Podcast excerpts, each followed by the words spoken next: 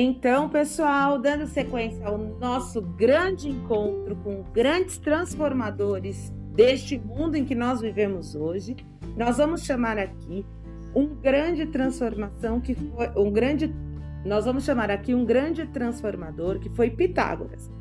Pitágoras foi um, uma pessoa muito importante para a nossa ciência, para a nossa matemática, mas nada melhor do que ele para contar para a gente. E como convidado especial, nós temos aqui duas pessoas muito legais, muito importantes, que são pais também de nossos alunos, que é a Adriana e o Fausto. Adriana, tudo bem? Bom dia. Bom dia, tudo bom, Flávia? Tudo bem. Oi, Fausto, tudo bem? Flávia, tudo ótimo. Ah, então tá bom. Então vocês vão ter o privilégio aí de ter essa conversa com o nosso grandioso Pitágoras. Pitágoras, você tá pronto?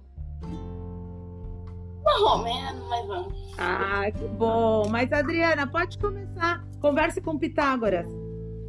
Oi, Pitágoras, tudo bem? Tudo. E a você contasse para gente um fato importante que aconteceu quando você era jovem.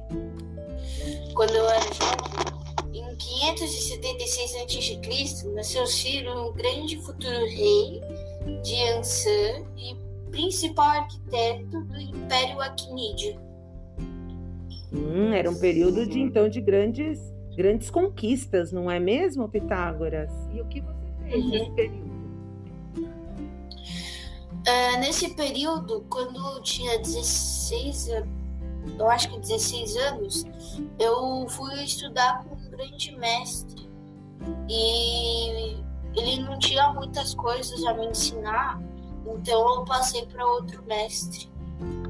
Então você foi para um, um segundo mestre.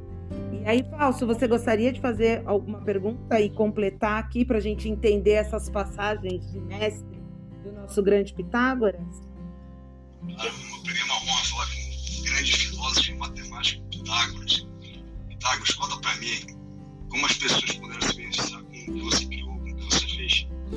Olha, é bem difícil falar sobre isso, porque eu criei a geometria, astrologia, astronomia, a matemática e as escalas musicais. Bom, é, coisas do tipo.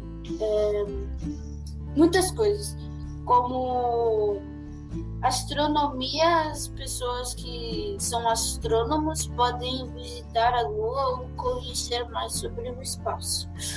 É, astrologia, né, para, né, para pessoas que gostam disso, não sei muito bem o que é não vou saber falar muito bem sobre isso.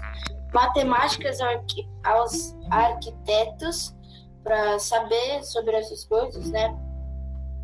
E, e, as escalas musicais que eu acabei criando a harpa, que eu descobri que matemática vem com a música, né? Que matemática tem na música e que eu criei a harpa que é a base da música, né?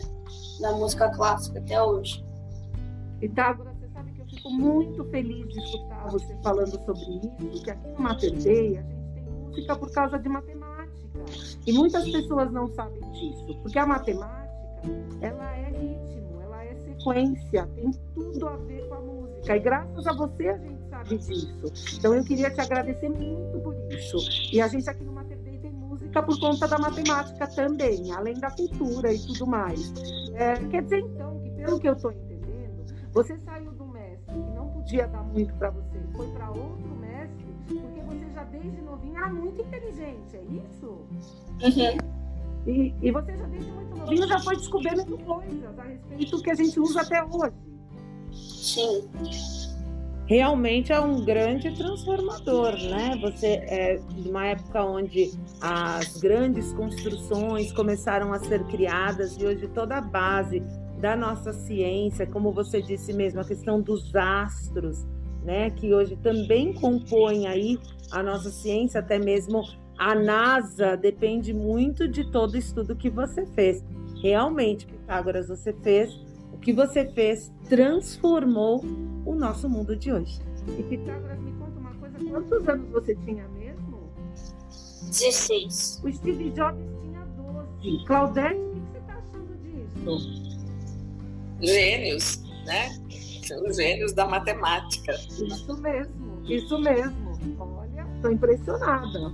E eu sei que esse quinto ano da professora Claudete também tem muitos gênios, né? Quem sabe novos Pitágoras e Steve Jobs por aí, né?